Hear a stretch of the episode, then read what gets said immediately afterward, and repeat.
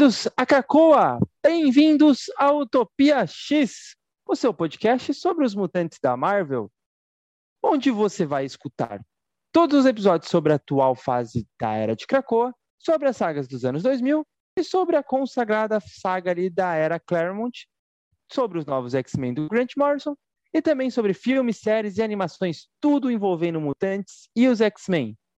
Esse é o nosso episódio de número 53, que antecede a nossa conversa sobre o baile de gala do Clube do Inferno. E eu sei que vocês estão muito empolgados para isso. Mas antes de vocês irem lá, compareçam aqui nesse daqui. Meu nome é Caio e a minha religião é Kurt Wagner, o Noturno. Peraí, peraí, rapidinho, que eu tô caçando ainda essa porra dessa frase. Meu Deus, é uma frase que o Noturno não fala, mas era do negócio promocional. Não achei a minha também, peraí que eu tô passando as páginas aqui. Tudo bem, gente. Peraí que eu vou procurar no Twitter do site Porri. Acho que eu vou falar isso aqui, ó. O Cable, todo mundo tinha medo do velho. Ninguém tem medo do- da criança. É, fraca, fraca a frase. Deixa eu ler outra. Achei. Achei a frase do Noturno. Então po- pode ir primeiro aí, Letícia. Ok, peraí. Ok. Pode falar? Pode ir, pode ir. Pode, pode. Vou falar. É, Oi, aqui é a Letícia. E a fé não pode nos salvar, a ciência não pode nos curar e a magia não pode nos purificar. Nós precisamos de um novo caminho. Ô, louco. Meu nome é Henrique e eu vou citar aqui um antigo provérbio do, do conflito que vem do futuro. Mais importante do que como você mata o Cable é quando você mata o Cable. Falou o cara Falou que tudo. nunca matou o Cable.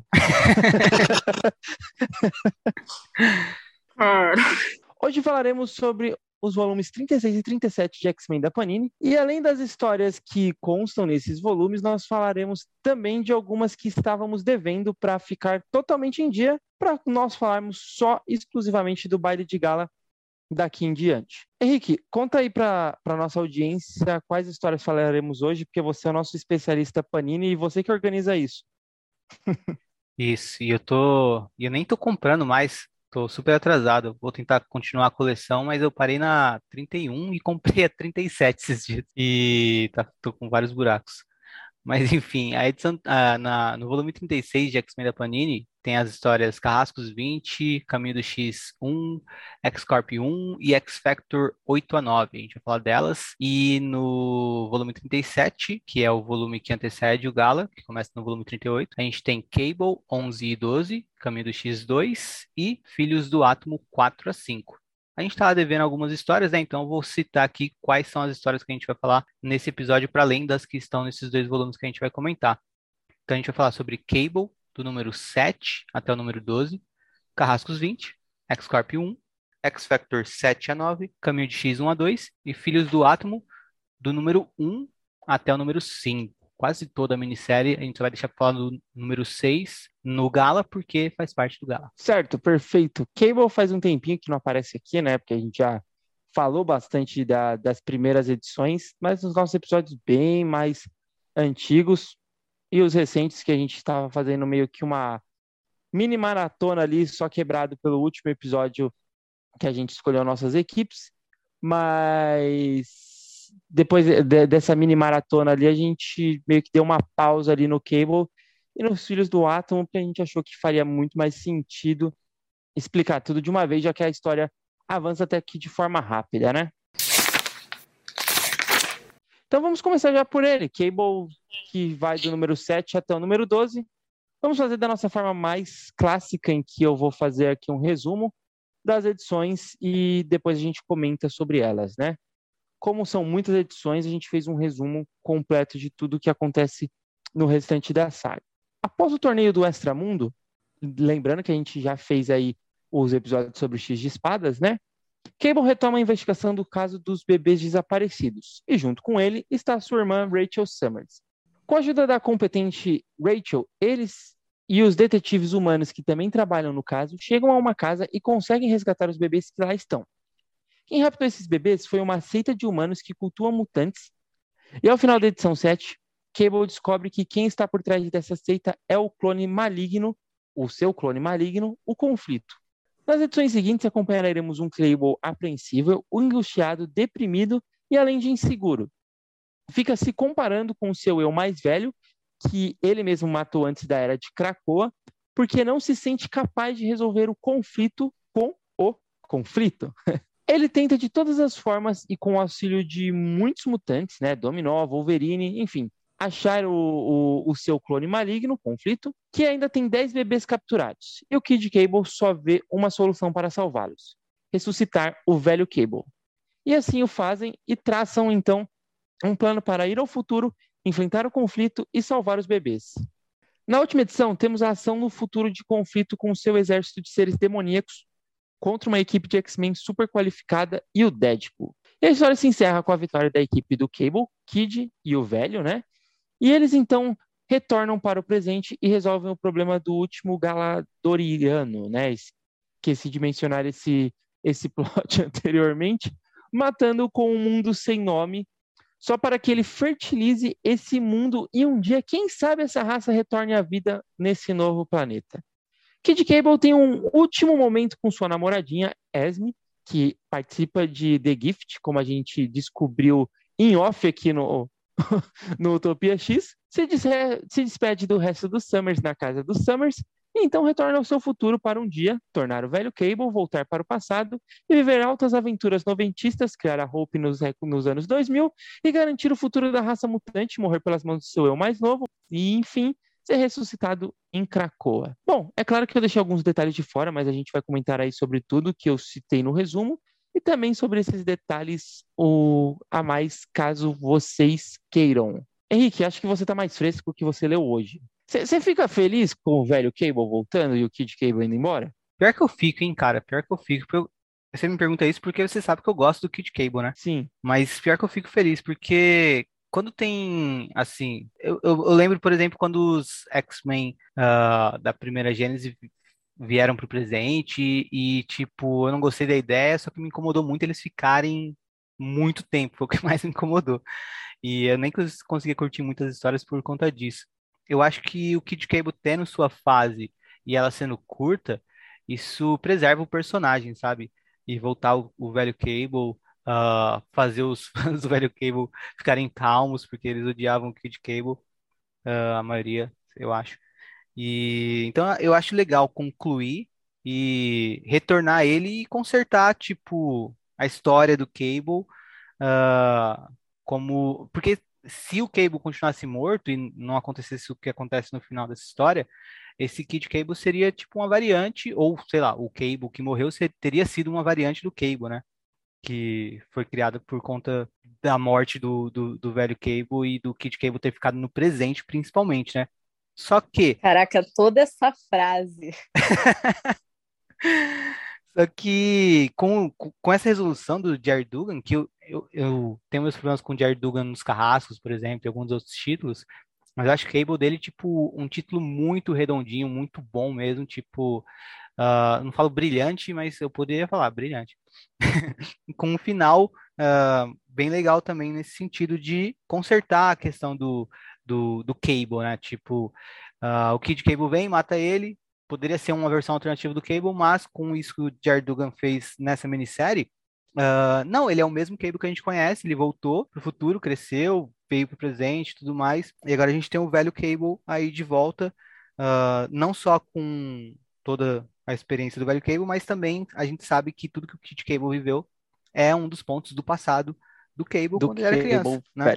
É, ele sabia já que um dia ele se matou. Exato.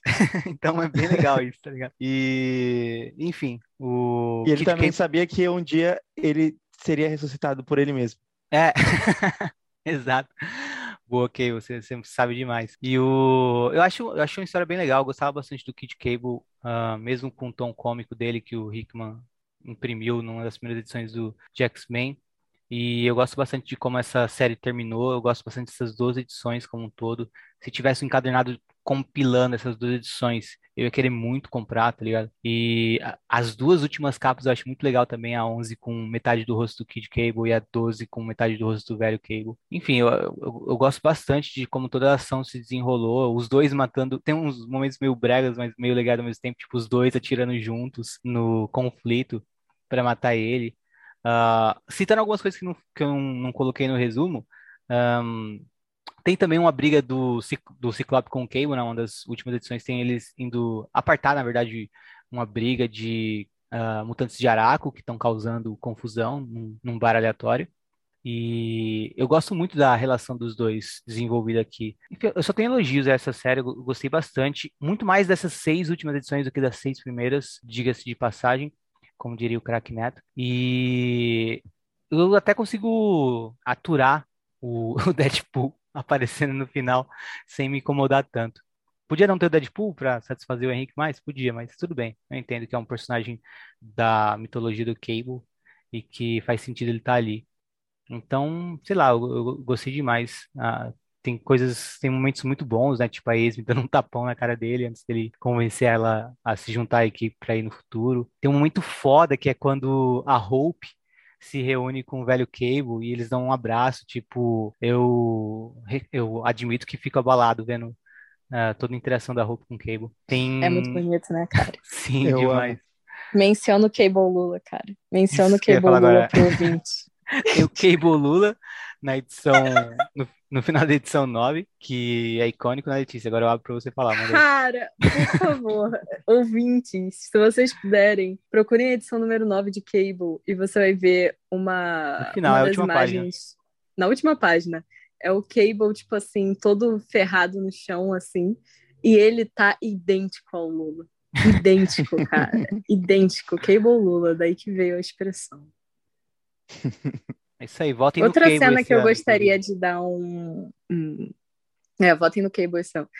É, tem uma, um outro negócio que eu queria chamar a atenção, que é uma cena que ficou muito na minha cabeça, que é quando o... teve todo esse lance com os bebês, né? É, esse lance do Cable com bebês sempre tem, né, cara? Tem a Hope, tem o Baby Cable, o Inferno também, tem um monte de criança, o caralho, enfim é, eles resgatam os, os bebês e aí a Jean vira para ele e fala: Ai, muito legal da parte de vocês devolver esses bebês para os pais deles. Assim, não queria comentar nada. Mas isso vindo da Jean Grey realmente me pegou. Sabe que eu gostei dessa, dessa, dessas duas edições de Cable? Que, que eles têm um, um, plot, que é um plot muito simples, que é vamos resgatar os bebês. E vão colocam o vilão mais óbvio possível para o Cable, que é o conflito. É, eles matam, no final eles matam o conflito por sei lá quantas vezes já vi esse cara morrer. Queria falar uma coisa sobre isso também. Porque enquanto ainda estavam saindo essas edições, eu jurava que o Kid Cable é, ia ser revelado no final que ele era o conflito. Nossa, é, eu, eu lembro, a gente até isso. comentou isso num episódio. Eu também, eu sim, também pensei sim. isso. Eu jurava que ia ser isso, assim. Eu acho que ia ser muito da hora, tipo, uma experiência do, do Strife conflito. Não, mas acho que o Duga não teria essa capacidade de criar esse, esse conflito de ter de pensado roteiro. nisso. mas, cara, teria sido muito da hora também, assim. Tipo, eu gosto muito da canção do Carrasco, cara. Eu acho hilário, assim. Uma história incrível. E você ter, tipo, sei lá, o lance todo do, do strife, conflito, como você quer chamar, é essa parada, assim, que ele fica muito puto, que ele não teve paz, que ele é apenas um, um clone e etc. E teria sido muito pica, cara, esse tempo todo. Ele tava lá com a Jean, com o Scott e tal, tendo uma família, como Kid Cable, e aí no final revela que ele é o Strife, todas as memórias de Strife voltam para ele, o caralho. Ia ser maneiro. Sim, eu concordo. Mas acho que o Dulan realmente não, não teria essa coragem. Na, na verdade, acho que essa capacidade. é, que, é que assim, o que eu gosto dessa, dessa revista é meio que é uma coisa muito simples, é um plot muito simples. E tá tudo bem ser um plot simples e ser divertido. Não precisa ser coisa mirabolante. Sim. E é Sim. leve. E às vezes até, tipo, em momentos que poderiam ter um pouco mais de carga dramática, é, a, a, forma que é mostrada às vezes é uma forma até um pouco mais simples. Por exemplo, o, quando se, o Cable fala que vai ressuscitar o Cable velho e o Kid Cable, no caso, né? Fala que vai ressuscitar o Cable velho e vai voltar para o futuro. E aí o Ciclope fica, não, você jamais vai fazer isso, eu não vou deixar e tal, porque o Ciclope queria criar ele como um filho, né? E, e tal. Só que é, é muito rápido ali o texto, o roteiro, os diálogos são muito simples, fáceis, porque também não combinaria com a trama da forma leve que estava sendo, ia dar uma quebra muito grande para virar essa carga dramática gigantesca. Então, acho que só pelo fato de ser leve e divertido, acho que deveriam ter mais histórias assim. Com um plot simples, mas que ele se sustenta e que o leitor apenas é, abra as páginas ali e se divirta um pouquinho, sem nada muito grandioso, porque principalmente as, os roteiristas, às vezes, fazem uma coisa grandiosa e não sai. Não, e eu acho que também é legal que, sendo simples, tem mais espaço para interação de personagens, que eu acho que é um foco muito grande nesse, nesse título, sabe? Porque você vê o Cable se relacionando com vários personagens e uh, nunca é nada super melodramático, nem nada do tipo, uh, ou super intenso, ou super pesado. É leve, como condiz com o, o, o tom proposto desde o início, só que ao mesmo tempo é marcante, né? Algumas interações, como a do velho Cable com a Hope. Uh, um exemplo, por exemplo, a, a, a edição do, do Cable com a Domino é muito boa, sabe? É, tem espaço é, para esse é... tipo de edição também, que, que funciona muito bem, tá ligado? Isso você tem razão, tipo, no, no sentido, acho que todas as interações, porque são interações dos personagens que viveram com o velho Cable, é. né? E as interações do Cable com a sua própria família, né? Com o Ciclope, com a Rachel, é, com a própria Hope. É, é legal até ver o Kid Cable com a Hope, então é, é muito bom. E eu não sei também é, com a Esme, né? Que eu não sei se é a Esme ou Phoebe, a gente sempre confunde aqui. é a Esme. eu vou Mas não confio em mim. Fogo. É, é, é, muito legal essas interações. Cara, eu concordo. Tipo, quando anunciaram que ia ter essa revista do Cable, eu fiquei, cara, eu não acredito que tanta coisa para vocês abordarem. Eu também Krakow, vocês vão fazer não. uma revista do Kid Cable. Eu ainda acho que, tipo, poderia ter sido outra coisa. Mas eu não acho que foi ruim, eu acho que foi uma boa revista, uma revista sólida, assim, tipo, de 12 edições. É, que nem vocês falaram, é uma história muito redondinha, uma história divertida. Então, é isso. Tá Sim. recomendado aí para os ouvintes. E pra ser sincero, eu gostei também da volta do velho Cable. Eu gosto desse velho ranzinza, tipo, por mais que tenha essa questão da fanbase, né, do, do velho Cable, os noventistas puristas do Sim. machão, é, é, eu, eu gosto do personagem em si, ele não tem culpa do, eu da leva de pessoas eu também acho muito engraçado que foi a, a Louise Simonson que inventou o Cable, assim. Foi. Eu acho isso muito engraçado, cara. E eu fico triste porque a maioria das pessoas que vão falar sobre o Cable e falam quem criou, fala foi criado por Rob Liefeld. Porque a maioria dos fãs do Cable só é fã do Cable pelo visual também, né? Foda. Uma grande parte dos, dos fãs do Cable foi seduzido pelo personagem pelo visual e por, pelo que ele representava visualmente, sabe? Sim. E Sim eu, eu fiquei feliz que, tipo, o, a, a forma foi consertada, né? Esse paradoxo temporal foi consertado no quesito de que ele voltou, mas na verdade estava tudo já planejado pelo velho Cable, que ele já sabia que no fundo ele voltaria para o futuro e viveria lá no futuro e tal. E pode continuar vivendo aqui no presente como sempre viveu. Ah, vale, é. antes da gente passar para a próxima, só vale também comentar um negócio que eu não coloquei no resumo. No final, um bebê Stripe sobrevive, né? Um bebê conflito sobrevive. É, Sim. porque você mata, mata, mata, mata esse cara, ele tá sempre vivo. Dá o bebê conflito pra Madeline, cara, pra Madeline criar. Então, é, seria muito legal se isso acontecesse, né, cara? Tipo, agora que ela. Seria, cara. Ela ia, ela ia abrir de novo um portal em Nova York, gente. Trazer um monte de demônio e sacrificar o bebê conflito. Não ia não, cara. Não ia. Não ia não, cara. Não ia não. Eu acredito na redenção da, da O mais legal é que Destrutor ajudaria até o fim. Mas, mas, faz, mas faz sentido o Caio estar tá desconfiado da Madeleine Pryor, porque ele tá desconfiado até do Blob, como a gente viu no último episódio, né? É verdade, o cara tá desconfiado tenho, do blog, tenho... um cara trabalhador. O único homem que trabalha em Cracoa. Vocês já pararam pra é pensar sobre isso? Ele é o único, porque o resto todo e o cinco? time que não é trabalho. E o 5, eu ia comentar também, o 5. Sim, sim. E o Madrox. Mas não é em Cracoa, é na Terra Selvagem, como a gente vai falar daqui a pouco. Exato. Em Cracoa, a única pessoa que trabalha é ele. Ele é o único dono do único estabelecimento que tem naquele lugar. Só tem uma unidade de bar para todos os mutantes e o cara trabalha dia e noite. Eu tenho dificuldade de perdoar.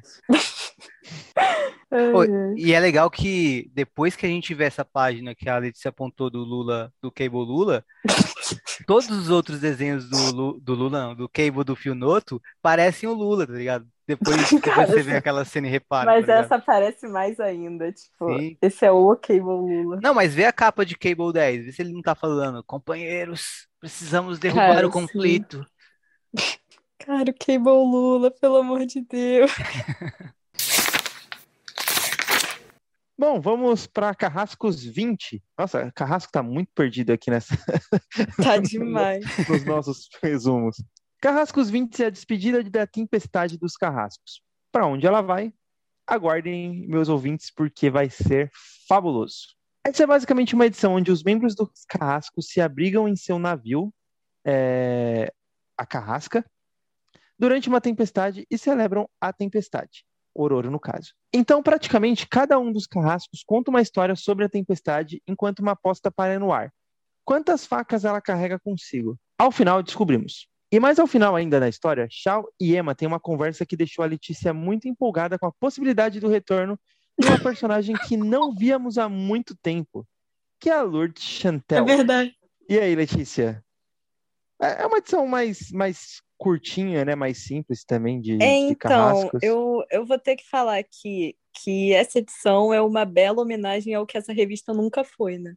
Porque é tipo, a Tempestade nunca basicamente fez nada nessa revista. Vamos ser sinceros. Eles é têm verdade. a Tempestade. Tempestade, não é uma personagem qualquer, não é B-Lister, é a Tempestade. a Mulher Maravilha da Marvel. Eles pegam a Tempestade e colocam ela nesse gibi em que ela não tem destaque nenhum. A única edição realmente que ela tem um pouco mais de destaque é aquela do aquela história junto com a Calisto, que é um clássico atemporal, não me levem a mal, é muito boa, mas assim, de resto, é tipo uma homenagem ao que essa revista nunca foi, porque são todos eles falando da Tempestade, quanto a Tempestade é incrível, a gente sabe que ela é incrível, ela realmente é, mas é tipo, cara, que, qual é a conexão que o Pyro tem com a Tempestade? Qual é a conexão que o, que o irmão da Emma tem com a Tempestade? Sabe? Não dá, cara. É muito, sei lá, soa muito fake, soa muito falso, é entendeu? É verdade. A capa é maravilhosa, né? Sim, a capa é linda, com a, com a Kitty com aquela roupa de lince negra. É, e noturno. É muito bom. E o noturno ali. E a, e a tempestade que... de Moicano. Sim, cara, muito bom, muito bom. Mas, enfim. É, é isso que eu tô que cinco páginas de do Discord que a tempestade aparece, ela já é muito mais bem desenvolvida e escrita, tipo, muito mais foda do que Sim, todas as porque o Ewing sabe muito, Carrascos. cara. Ele sabe é. mais do que ele deveria, tá ligado? e o... Mas é isso, cara, que eu acho sobre essa edição. Ela é fofa e etc. Todas essas partes da tempestade, ela com todas as facas e tal, muito bom. Mas é isso, no final das contas. É uma coisa que a revista nunca foi. E soou muito falso para mim. Eu, eu não gosto muito dessa edição, não. Mas o final me deixou com uma pulga atrás da orelha, realmente, pela volta da Lourdes Chantel, como a personagem que tinha apenas uma unidade de aparição antes disso. E o Jerry Dunga me pegou muito com essa, cara. Me pegou muito com a Emma ali, a carinha dela. Tipo, nossa, não lembrava, não pensava na Lourdes há muitos anos. E aí tu fica, caralho e aí tá ali é, Next, The Hellfire Gala e tal, que é muito maneiro. Inclusive, o Hellfire Gala original é a, a primeira e única aparição da Lourdes Chantel antes disso daqui, então é isso, ouvintes. Eu acho que talvez a Panini publique, porque nos Estados Unidos a primeira edição do Gala vem junto com essa história. Não publicou, Letícia. Não publicou, isso é muito nisso. triste. Eles publicam né? aquela história de Cracoa, nada a ver com porra nenhuma do Nick Fury. Pois é. Aquela também do. E não publicam isso? Publicaram uma do Roberto com o Sam, que o Hickman escreveu numa Astonishing Tales, eu acho, de 2009, e não publicaram essa, que eram as páginas curtas, tá ligado? Quer dizer, eram poucas Sim, páginas. Sim, elas tipo... eram, tipo, relevantes, sabe? Para você saber também... quem é Lud. E para você ter o, o, ver da onde surgiu essa coisa do baile é, e tal. Tá de onde serviu o. É muito vacilo. Onde surgiu o Gala. Parece pois que, é, tipo, essa deveria ter tido. Pois é, parece que tem gente lá que, tipo, leu essa edição e pensou, o que, que é isso? Ah, deixa aí, não vamos publicar não, não é nada. Cara, não bobo, é possível, sabe? não é possível. Isso foi muito absurdo você não publicar essa edição que é relevante pra história e veio na versão, É. tipo, nova, sabe? Mas é isso. Quando tiver, a gente dá um resumo, então, do que que é o Hellfire Gala original pra, pro pessoal, quando tiver o episódio do Hellfire Gala. Mas, enfim, é isso que eu tenho pra falar sobre essa edição. O, eu, eu só tenho pra falar a mesma coisa que ele se falou. E só pra também ressaltar isso que ela falou, quando eu li essa edição a primeira vez, quando ela saiu, eu comentei com o Caio, falei, mano, essa edição de Carrascos foi muito boa, eu, tipo, curti pra caramba, acho que você vai curtir também. Ele leu e falou, mano, na moral, não- tem peso nenhum, porque a tempestade tava, mas não tava na equipe. Então, o que, que- mim, Exato. e eu, e eu pensei, putz, pode crer, né? E, tipo, é um argumento simples que, mesmo pra quem gostou, acho que, tipo, dá um clique e você pensa, realmente, tá ligado? Tipo, não, não, não fez sentido dentro do que o Jared Dugan não conseguiu usar a personagem no título. Se ela saísse eh, sem falar nada, ninguém ia nem notar, tá ligado? Verdade. O que, como eu falei, é um absurdo, porque ela é a tempestade. Pois é. Eu acho que essas, esses últimos gibis de carrascos antes de, de, de mudar, né? Eu acho que depois de. Claro, as próximas edições são do, do Gala, mas depois de Gala é só ladeira abaixo, eu acho, assim. Eu concordo, eu gosto mais de antes do Gala do que depois do Gala. Eu não, não, não tenho nada para comentar dessa edição, porque também não acontece nada. Tipo, É, cara, Sei lá, parece quantas facas tem a filler de tempestade? série. Eu nem Sim, lembro quantas parece- facas ela tinha. Mas é muito, é muito episódio filler de série, assim, Sim. quando tem que dar férias pros roteiristas e eles colocam, tipo, ah, melhores momentos e tal, sabe? Verdade. Mas enfim, é isso. Bom, então vamos passar para X-Corp, porque já não bastasse eu ter trabalhado o dia inteiro. A gente vai falar agora de mutante corporativo. Sim. Eram sete, Caio. Sete facas.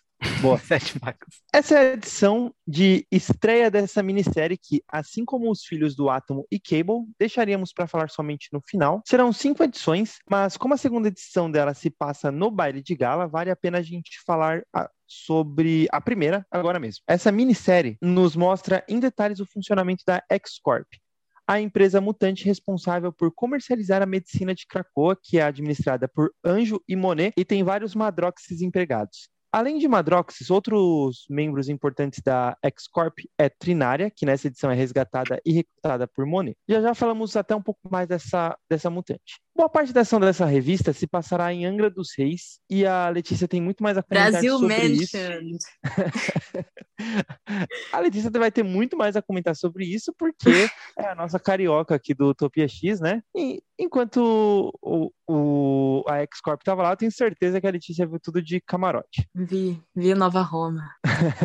Lá o Anjo negocia a compra de uma empresa, mas no último momento o dono dessa empresa disse que não quer vender pelo preço combinado e anuncia seu movimento para destruir a X-Corp. Como sabremos, a medici- a medicina cracoana é produzida na Terra Selvagem e é onde fica o Madrox e vários dos seus duplos trabalhando. Madrox trabalha da seguinte forma: toda semana suas cópias estudam e desenvolvem pesquisas para avançar a tecnologia mutante e dos medicamentos, além de, claro, produzi-los. Toda sexta-feira, suas cópias são assimiladas e Madrox ganha todo o conhecimento de uma semana de trabalho. Esse empresário BR do mal, né, no entanto, não só ameaçou por meio de um movimento político a operação da X-Corp da Terra Selvagem, como também atacaria a base da empresa mutante, explodindo tudo. Monet estava ali e conseguiu escapar com o Madrox Prime, porque o escritório da X-Corp é quase um aeroporto aviões da SHIELD mas muitos dos Madrox que ficaram ali acabaram morrendo com todo o conhecimento adquirido. Ao final da história, eles resgatam o anjo em seu escritório voador e viram manchete de jornal.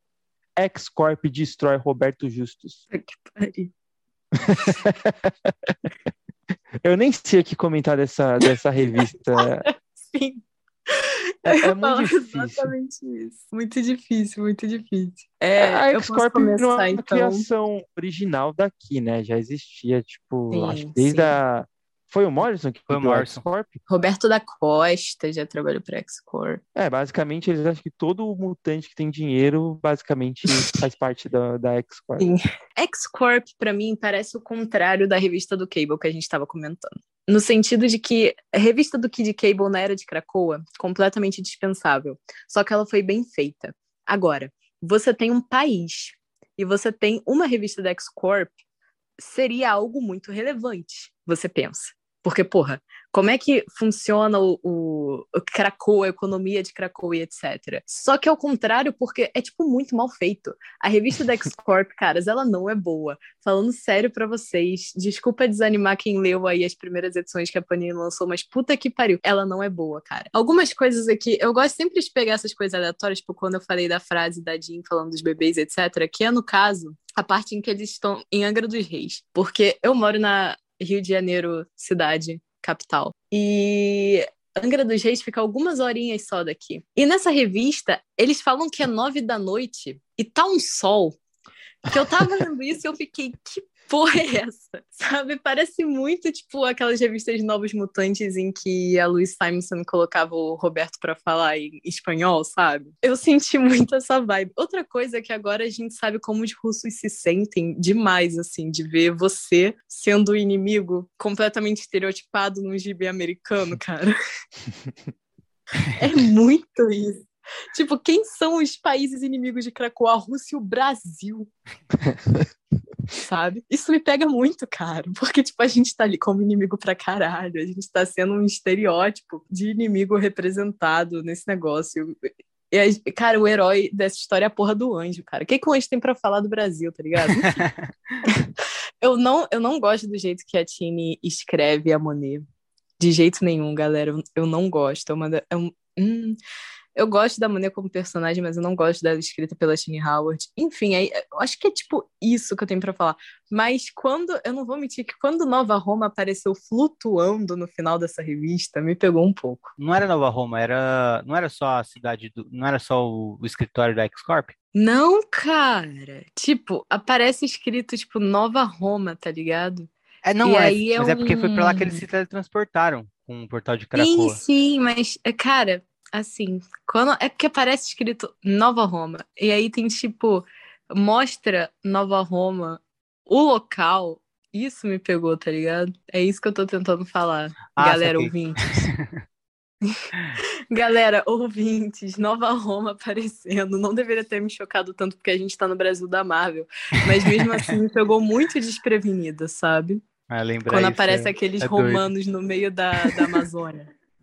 Porra, é diferente demais. Um, um negócio que eu queria falar antes de mais nada é que se o Cable fosse o presidente do Brasil, a gente não seria vilão na Marvel, entendeu? Isso é 100% verdade. eu, tô, eu tô pensando muito sobre isso. Tipo, será que quando o Cable voltar a ser presidente do Brasil, é, a gente vai parar de ser vilão nas revistas de Krakoa? Sim. É. Vamos ver se o Aí Cable vai vai ficar só Nova Roma lá como vilã. Vamos ver se Aquela mina que apareceu do nada nas revistas de Novos Mutantes e sumiu, falando, ah, vou matar todo mundo. E sumiu. Sim. Mas, caralho, cara, nossa. É, é uma parada que eu, que eu penso muito sobre, que a gente tá muito inimigo de Krakoa. Isso me deixa muito triste. Engraçado, é, é a segunda ou terceira vez que o Brasil aparece na Era de Krakoa, né? Sim, cara. Teve Nova Roma Nossa. nos Novos Mutantes, né? Nossa, não, mas eu acho que já apareceu mais, assim, pelo menos É. de. É porque é muito mencionado que Não, não, não. tipo, os mutantes aparece- não conseguiram ir. Que apareceu personagem no território brasileiro, né? Que eu Ah, sim. Teve Nova Roma nos É. Novos Mutantes. Teve e também teve. não teve? Não lembro, mas teve em Eles Fallen Angels. resgatando crianças. Em Fallen, em em Fallen Angels, o a Quanon veio para para São Paulo, pro como que era? São São Mi- não, eu esqueci o nome do, do bairro. Era um bairro da Zona Leste de São Paulo. Era São Miguel. Cara, Era São Miguel mesmo? É verdade. É, uma bizarra. cara, que incrível, cara. Nossa. Mas é, quando o Cable, quando o Cable Lula virar presidente de novo, a gente provavelmente vai sair desse de ser inimigo de Krakoa, a gente vai ter Emma Frost indo lá. Vai ter um portal é, a em vai Osasco. ter o Xavier indo falar, tipo, presidente Cable Lula, presidente Cable Lula. É, vai ter depois o Cable Lula discursando e falando. Eu encontrei com o Charles Xavier de e ele me perguntou se eu queria participar dessa guerra contra os sentinelas. Eu virei para ele e falei: Charles Xavier, a minha guerra é contra a fome. Ai, caramba. Vai ter, eu acredito. O, o... Eu, eu, gosto tanto que a gente que, que X-Corp foi tão bom que olha como a gente olha como foi o papo assim. Cara, você lê essa revista parece um dia de trabalho, né? Então acho que isso a Tiny Howard passou bem, né? O, a, a questão corporativa é chata, tá ligado? Mas eu realmente não queria isso quando eu abri essa revista. E eu fico mais triste porque era a minha chance de ver o Madrox. Nossa, ele tá o mais o, o, o a coisa mais nada a ver possível aqui. Tipo, nem parece mais o mesmo personagem, né? Tipo, é. que você via no título da, do X Factor, dele líder da equipe, assim. Ele tá uma coisa muito aleatória. Eu não gosto das caracterizações de X-Corp, cara. A única que eu acho que é a Celine, mas a Celine não dá para você errar muito. É só uma maluca. Ah, o, eu queria falar sobre a Trinária também, talvez alguns leitores não conheçam, porque muita gente voltou ali na Era de Krakoa e a Trinária foi criada bem antes, né? Na primeira edição de X-Men Red, no Retorno da Jean Grey, escrita pelo Tom Taylor e tal, é uma personagem uhum. de 2018, então ela é bem recente. Então, se o pessoal ficar curioso para saber mais sobre a Trinária, é só procurar essa X-Men Red da que a Jean Grey liderava a equipe e tal. E realmente os personagens estão, estão bem qualquer coisa. Vão ter momentos que eu vou gostar pelo Madrox estar presente e tal, né? E só que vale dizer que quando eu li essa, essa edição, é, eu percebi pela primeira vez que eu não entendi direito os poderes do Madrox, mas não era culpa só minha. Era culpa da, da, da, do, de Complexo de Messias. Porque em Complexo de Messias fizeram um retcon no poder do Madrox, que era quando uma cópia dele morria, em qualquer lugar, em qualquer momento, uh, essa cópia retornava para ele com o conhecimento uh, com a vivência dela, com o conhecimento, ele sabia que que a Copa tinha morrido, etc. Como eu li, e como essa foi uma das primeiras coisas do Madrox que eu li, né, Complexo de Messias e o X Factor ali, daquela época, eu tinha para mim que o poder dele era assim, se uma cópia dele morria, ele, o conhecimento retornava, porque em Complexo de Messias tem uma cópia que é enviada para o futuro para quando ela morrer, o, o conhecimento voltar para o Madrox, do que tava, de como era o futuro. E só que não, aqui é, é aqui tá certo o poder dele, né? Para ele tomar, é, para ele pegar os conhecimentos e as vivências de uma cópia, ele precisa assimilar ela. Se ela morrer, ele esquece. Realmente ele não, não consegue mesmo. Então vale comentar isso. E eu queria também comentar que as capas de X-Corp são muito bonitas, né? Elas é, são isso do, é muito verdade. Elas são do genial David Aja, né? Que é muito conhecido pelo trabalho em Gavião Arqueiro. E é, todas as capas muito... É, muito foda. Essa primeira nem tanto assim, é, é muito bonita e tal, mas vão ter outras que caramba, de tirar o fôlego hum, e de, tipo, cara, revoltar mais ainda quando você abre e não, é, não faz jus à capa, sabe? Sim, mas as capas são lindas pra caraca mesmo. É. Essa é uma, é uma primeira edição que eu acho que faz muita gente largar o título já de primeira, sabe? E eu acho também uma coisa esquisita na, nas, nas publicações X-Men da Era de Krakoa, que tem coisas que são minisséries, só que ainda assim elas estão inseridas em acontecimentos grandes, né? Tipo Cable teve edições de X de Espada, X-Corp teve edições de do Gala, uh, Filhos do Átomo, mesma coisa, vai ter a edição final que se passa no Gala também. Então, é legal e ao mesmo tempo não é tanto, sabe? Pô, tipo... meu amigo, você tem que saber que a, a ideia disso é uma verdadeira X-Corp, né? Os caras querem vender. Sim, é. Não tem jeito. Quer vender pelo, tipo... pelo, pelo, pelo contexto completo, né? Maior. Exato. Quem teve essa ideia foi o Anjo, que, tipo, trabalha na Marvel Real, assim. o poder. É, é que é, é, muito difícil você simpatizar por uma coisa que tem o, o anjo como personagem principal, né, gente? Eu concordo 100% com você. Também não sou muito e, é fã do anjo, não. E é, eu acho que de todos os personagens da primeira Gênesis, ele é, tipo assim, o, o mais Zé Ninguém mesmo, assim. Não, não tem nada que, que atraia como personalidade ele, né? Tipo, claro, eu particularmente gosto de todos os personagens de X-Men. Mas se eu for fazer uma lista de importância, acaba meio que ficando muito lá atrás o anjo. Sim. Se tiver algum fã do anjo aí, quiser mandar uma mensagem para nós, falar por que, que vocês gostam do anjo, tipo, é até interessante. Aceitamos. É porque quando a gente pensa na personalidade do anjo, a primeira coisa que vem e fica Playboy. por muito tempo é, é isso, ele é rico, tá ligado? Tipo, tá ligado? Depois a gente vai conseguir pensar em alguma outra coisa com muito esforço, mas é realmente um personagem que nunca foi tão bem trabalhado. Eu até acho que alguns autores trabalharam é, não, ele assim, depois... de, deram é, mais personalidade. Eu gostava dele demais, galera, naquela época ali do Apocalipse, do Arcanjo. É, o lance do o lance é que, tipo, sim, tecnicamente ele fez mais coisa do que o Bob, porque o Bob, né? Mas hoje em dia o Bob tem mais, é, mais apelo, assim, com a juventude, etc., Por causa do Bendis, é... né? O Bendis construiu outra faceta Sim, dele. Sim, porque o Bob é gay, vamos falar, essa é a verdade. É. Agora ele tem algo sobre ele que é interessante, que a galera gosta. Diferente do Andy, que continua só sendo rico, sabe? É, mas, mas até, tipo, no, no, nem é só o lance dele ser gay, é como isso foi feito dá uma profundidade Sim. mesmo pro personagem, né? Acho que o Bendis realmente foi uma das melhores coisas que ele fez, porque não foi só mudar uh, uma alterar uma, uma característica da personalidade dele, assim, do, do que a gente conhecia dele, né? Porque ele já tinha. Eu acho que nem alterou tanto, porque se você ler alguns gibis antigos que tem o. Ah, sim, total. Tinha espaço para isso. Né? Tinha, tinha muito, tinha uma galera que escrevia ele muito, assim, cara. Tem sim, vários, é, vários exemplos. Eu já falei da primeira edição de X-Men. Você abre a primeira página, segunda página, Stan Lee tá lá já criando o, o potencial para o Homem de Gelo ser talvez ali um, um personagem homossexual, porque o todos os, o, o Fera, o Anjo e o Ciclope tão, nossa, olha aquela ruivinha ali chegando Exato. e tal, e o Bob olha para trás, ah, só uma menina, quem liga para isso? Exato. É desde sempre. Tem todo o lance dos pais do Bob serem, tipo, muito escrotos e tal, e obviamente, tipo, homofóbicos, e eles não aceitam o Bob, ficam, nossa, onde é que a gente errou? Você já tentou não ser mutante, etc.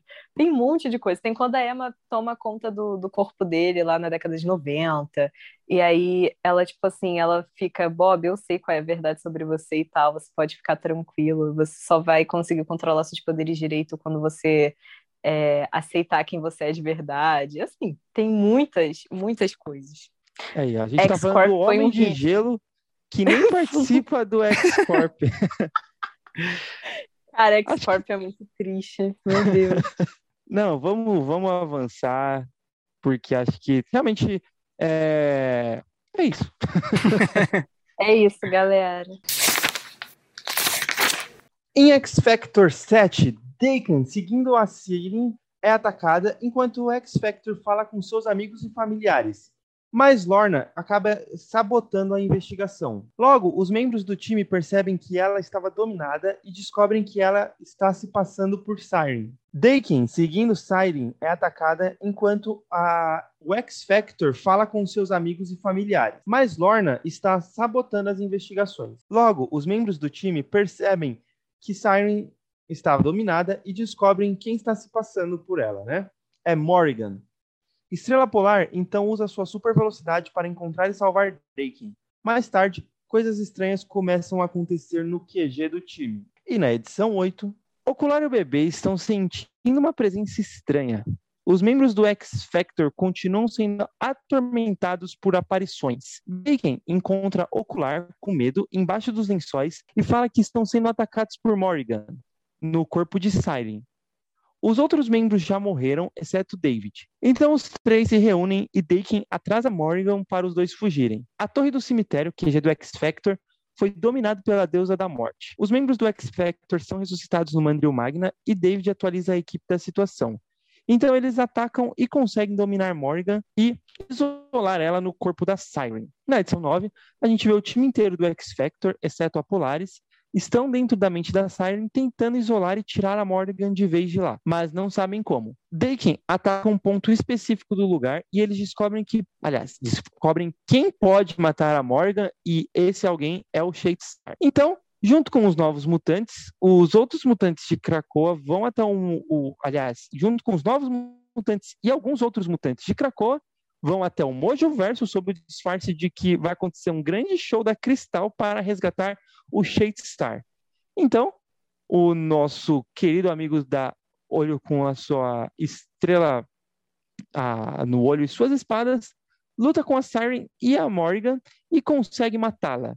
Mas ela acaba afetando o Shade Star de alguma forma, né? Atingindo não só ele, como também o Victor. E a gente não sabe ainda as consequências disso tá acabando X Factor, né? Vai, tem, são 11 edições, se eu não me engano, né? São 10, eu acho. É, são 10. São 10 edições? A última vai ser a do Gala mesmo. O que, que vocês acharam? Ah, cara. Cara, eu achei algumas coisas. Mas deixa o Henrique começar, porque eu tô começando muito hoje. Eu só queria falar um, uma coisa, na verdade. O incômodo Marco, assim, o incômodo inicial maior que eu sentia com o X Factor era por conta da arte. Eu achava a arte muito, sabe, tipo, too much.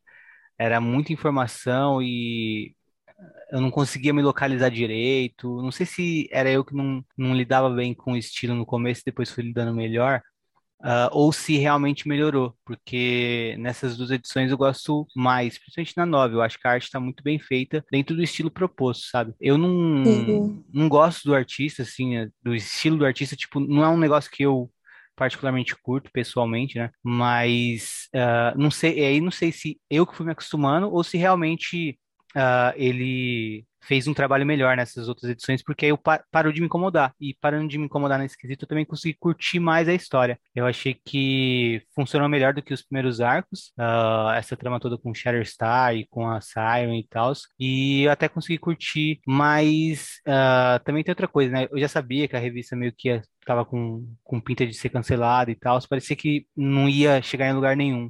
Então é meio melancólico seguir lendo X Factor também num sentido, né? Mas é, eu. É, total. Mas eu gosto dessas duas edições, principalmente se eu comparar com o que eu achei das edições de todas as edições anteriores a elas. Acho que essas eram onde o título estava se encontrando. E se o título tivesse mais números e possibilidade de continuar, eu acho que poderia seguir legal. E eu acho que tinha muita gente que gostava do título. E para mim, por mais que eu não gostasse, eu uh, lamentei o cancelamento que vem agora na próxima edição, né? Vai ter muita confusão também nessa última edição 10 pra gente comentar de é, coisa editorial, né? É. Mas Isso é fala é aí, Letícia, o que, que você achou da história? Então, cara, eu concordo com você nisso, que eu acho que essa... que tava se encontrando mais, sabe, X Factor. Só que é que nem você falou, é muito estranho a gente reler agora sabendo que, tipo assim, ela foi cancelada. E isso é uma mega treta que eu acho que a gente explica depois, ou fala um pouco agora, não sei, que é que a, o próximo plot que a Lia Williams ia explorar mais ia ser o plot que acabou virando uma minissérie que ela escreveu, né? Que é o The Trial of Magneto, que era para ser um, só uma história da, da X Factor e acabou virando uma parada maior e tal, por vários motivos. E então, tem esse lance todo do. Eu gosto muito da Siren. Ela é uma personagem que eu gosto demais. Eu gosto da Lia pegar de novo essa história da Morgan e tal. Acho muito interessante. Ela também tinha umas coisas que ela queria fazer com Shatterstar, envolvendo tudo isso. Tanto que a gente vê ele, tipo assim, conseguindo é, meio que derrotar a Morgan e tal. Eu também gosto, tipo assim, do de histórias que se passam no Mojoverso, assim, eu, eu sou apreciadora do Mojoverso. Mas, enfim, é que nem você tá falando, é muito estranho porque a Lia, ela não vai conseguir, tipo assim, dar um final certo para essas histórias, sabe? Então tem essa, mas essas edições em si eu acho da hora, eu gosto de quando aparece, tipo assim, quando muda o estilo da arte para contar a história da Morrigan e tal. Eu acho maneiro. Uma coisa que, assim, que eu fico um pouco incomodado, que eu já falei do título do X Factor, mas isso é uma coisa minha, né? Foi muito mais de expectativa, porque eu penso que o título ele poderia ter sido mais é, é, seguido por um caminho diferente. Eu acho que o pessoal tentou levar uma coisa muito mais humorística. Eu acho que o X Factor combinou muito mais com esse lado de investigação. Eu acho que se tivesse levado para esse caminho, seria muito mais interessante. Às vezes até conseguiria estar tá, é, seguindo com mais números a revista, né? Sabe o que eu ia gostar, mano, nesse sentido que você está falando? Uh, se tivesse tudo que tem e tal, mas se cada edição fosse um mistério investigado e resolvido nela mesma, tá ligado? Mesmo que não fosse nela mesma, assim, que pudesse se estender por um ou dois arcos, aliás, um arco de uma ou duas edições, assim, eu acho que mesmo assim talvez funcionaria. É, mas é que eu acho que X Factor tem tudo para, assim, esse X Factor aqui, por exemplo, tem tudo para ser tipo, ainda mais com o negócio do Mojo envolvido, tinha tudo para ser uma revista que é, pudesse remeter a tipo aqueles clássicos de televisão de tipo cada episódio é um caso e, as, e tem um, um elemento maior a ser trabalhado na temporada ou nas uhum. temporadas, e mas todo episódio tinha só um caso mesmo e até fazer o, o Mojo meio que transmitindo e talvez descobrindo que no final que o Mojo que estava causando uh, todos os, uh, os crimes para poder gerar audiência, sabe? Podia ser uma coisa mais nesse sentido, eu acho que eu ia curtir. É verdade, isso ia ser muito. ia ter ficado muito mais da hora. Eu, eu odeio fazer isso que eu fiz agora, que é. Que Imagina. Uma fanfic. É, não, que é Sim. tipo uh, ficar falando, ó, é, é ruim porque eu queria que fosse de tal jeito. Mas, hum, assim, sou um pouco assim o que eu fiz. Eu não gosto de faz, fazer isso. Tipo, eu só acho que tinha um potencial para ser uma outra dinâmica que eu uhum. poderia gostar. E essa dinâmica eu entendi, mas não gostei tanto e acho que acabou sendo um pouco altos e baixos e enfim. Eu sou total assim também. Às vezes eu me pego sem querer fazendo isso que você fez e eu fico puto comigo mesmo.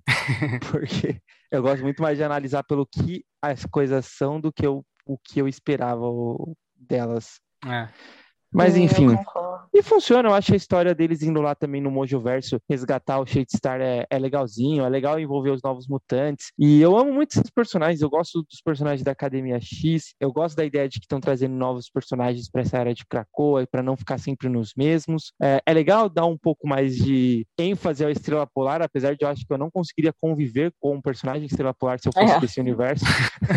Inclusive tem uma carta muito ótima que o professor Xavier escreve para ele, né? Tipo, Nossa, é muito Ai, boa. você pode mandar um relatório, etc.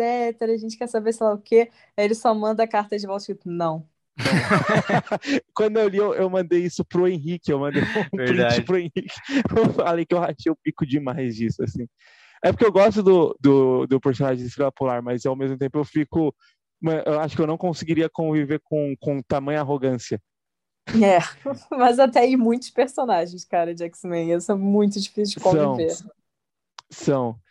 E, mas, mas, eu gosto do David, apesar de eu achar também que os poderes dele estão um pouco diferentes, né, do que eram, do que, uhum. que eu, que eu lembro, o David ele era meio tecnopata, não, não, não sei, no tec, não, não seria tecnopata o nome, mas ele consegue absorver conhecimento enquanto as pessoas estão próximas a ele. É. E depois que as pessoas se afastam, ele tipo perde esse conhecimento de novo. Tipo, esse é o grande poder do do David e tal. E aqui acho que dá um, dá um pouco mais um, uma mudada. E fica meio no ar também como por que, que o Shadestar seria tão importante para matar a Morrigan, né? Tipo, Exato. pelo menos isso eu não entendi. Eu já tipo... ouvi a Lia falando sobre isso. Ela falou que ela tinha outros planos para Shatterstar. É, essa mesma coisa de panteão de deuses, assim, que nem a Morrigan. No caso, ia ser uma coisa ligada ao Mojoverso. Porque alguma, alguma coisa que explicar umas coisinhas do Mojoverso. Então, tem o Longshot, que ele é tipo o Messias prometido do Mojoverso, só que o destino dele é sempre falhar em salvar o povo dele. E o Longshot, ele é meio que pai, mas meio que filho também do Shatterstar. Isso não vem ao caso agora, não se preocupa com isso, pelo amor de Deus. Mas o Shatterstar era para ser essa figura muito importante. Ele é tipo um guerreiro lendário dentro do Mojoverso. E aí, ele ia meio que assim, ascender tal qual a Morrigan. E tinha toda uma história que a Lia ia colocar, só que como eu falei, é, a revista foi cancelada e acabou virando lá o lance do The Trial of Magneto e não teve continuidade para isso.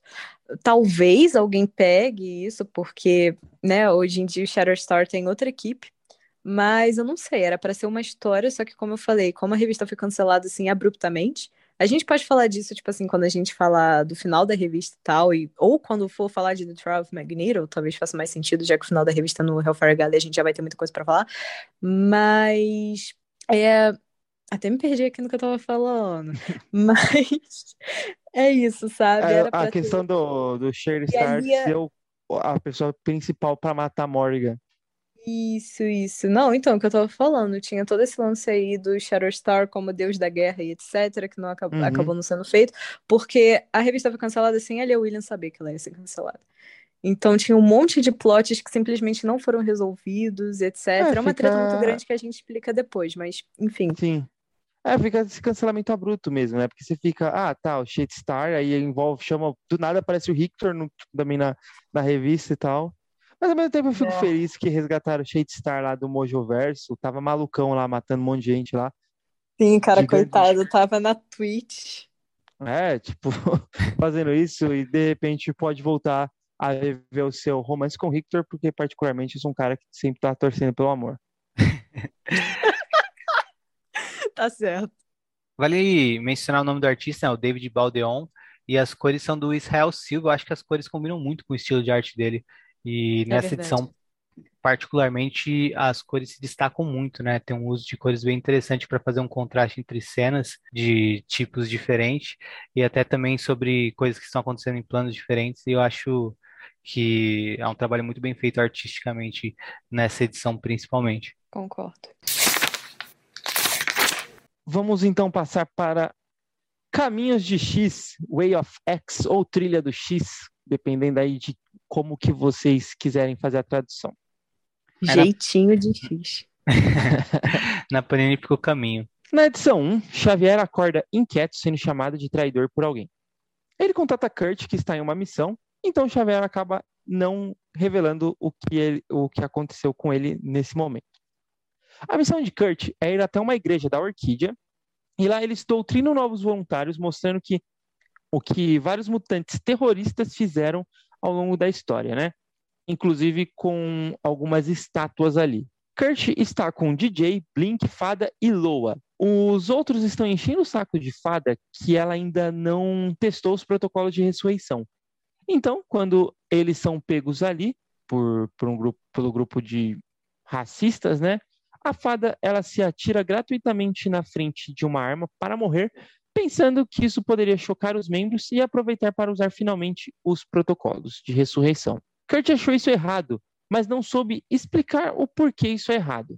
De volta a Krakoa, ele faz uma piada com o Magneto, colocando a estátua dele no meio do bar de Lagoa Verde, né? A estátua dele com os mísseis da primeira edição de X-Men, lá do Stan Lee, do Jack Kirby. Magneto aproveita para dar um discurso falando que isso era passado e que no passado os mutantes gastavam muito tempo lutando entre si, mas no presente eles se uniram e ganharam o paraíso.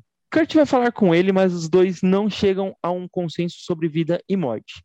Então, uma mutante chega em Kurt e fala que está perdida. Como Kurt está ocupado, ele indica o caminho e vai embora. Depois o Kurt ele começa a ouvir êxodos doutrinando umas crianças.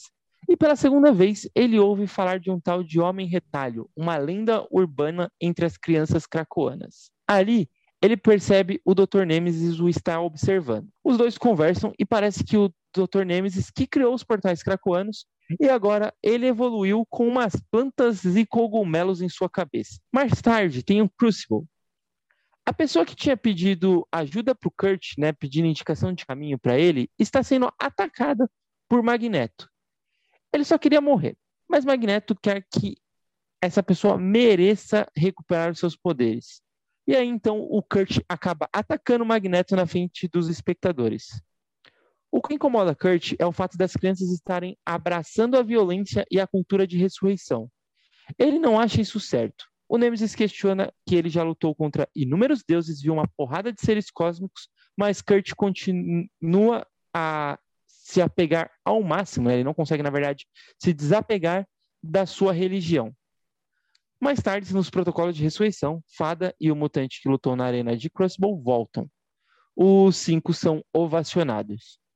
E aí, depois, Xavier vem finalmente falar com o Noturno sobre o que o sonho dele o estava incomodando. Ele comenta que o Kurt é gentil, ele é o mais gentil deles, e é o que sabe falar também com as pessoas ele precisa que Kurt vá atrás de Legião. E aí, no final da edição, o Kurt acaba encontrando Legião, né, o David, filho de Xavier, atacando no túmulo da Olhos Vendados. Antes de eu puxar a edição 2, alguém quer falar alguma coisa dessa edição 1? Porque eu acho que talvez tenha tanta coisa que aconteça que vale tem, a pena separar essas duas. Concordo, cara. Concordo. Nossa, quando, quando anunciaram essa revista, vou falar para você, ouvinte, que eu fiquei assim, nossa, muito empolgada, porque a edição número 7 de X-Men do Hickman é aquela que tem o Crucible pela primeira vez, que já termina com esse gancho do Noturno falando, vou criar uma religião mutante, vai ser muito foda. E finalmente ia ser uma revista que ia falar sobre isso, e também anunciaram que o Sais Fourier ia escrever, e ele escreveu X-Men Legacy número 2, que é uma revista que tem impacto nisso daqui, inclusive. E eu gosto muito, então eu fiquei muito empolgada. E eu acho essa primeira edição uma das melhores primeiras edições da Era de Krakoa, assim, tipo, quando ela saiu e tal. Fiquei extremamente empolgada. Nossa, eu acho que ela é uma das melhores edições de- dessa era de Krakoa. Ela é, cara, ela é muito Uhum. boa. Ela é muito boa. Tem muita coisa pra ser comentada aqui, mas assim, eu gosto muito do jeito que o Sais Porrier escreve Xavier. Eu acho um ótimo Xavier.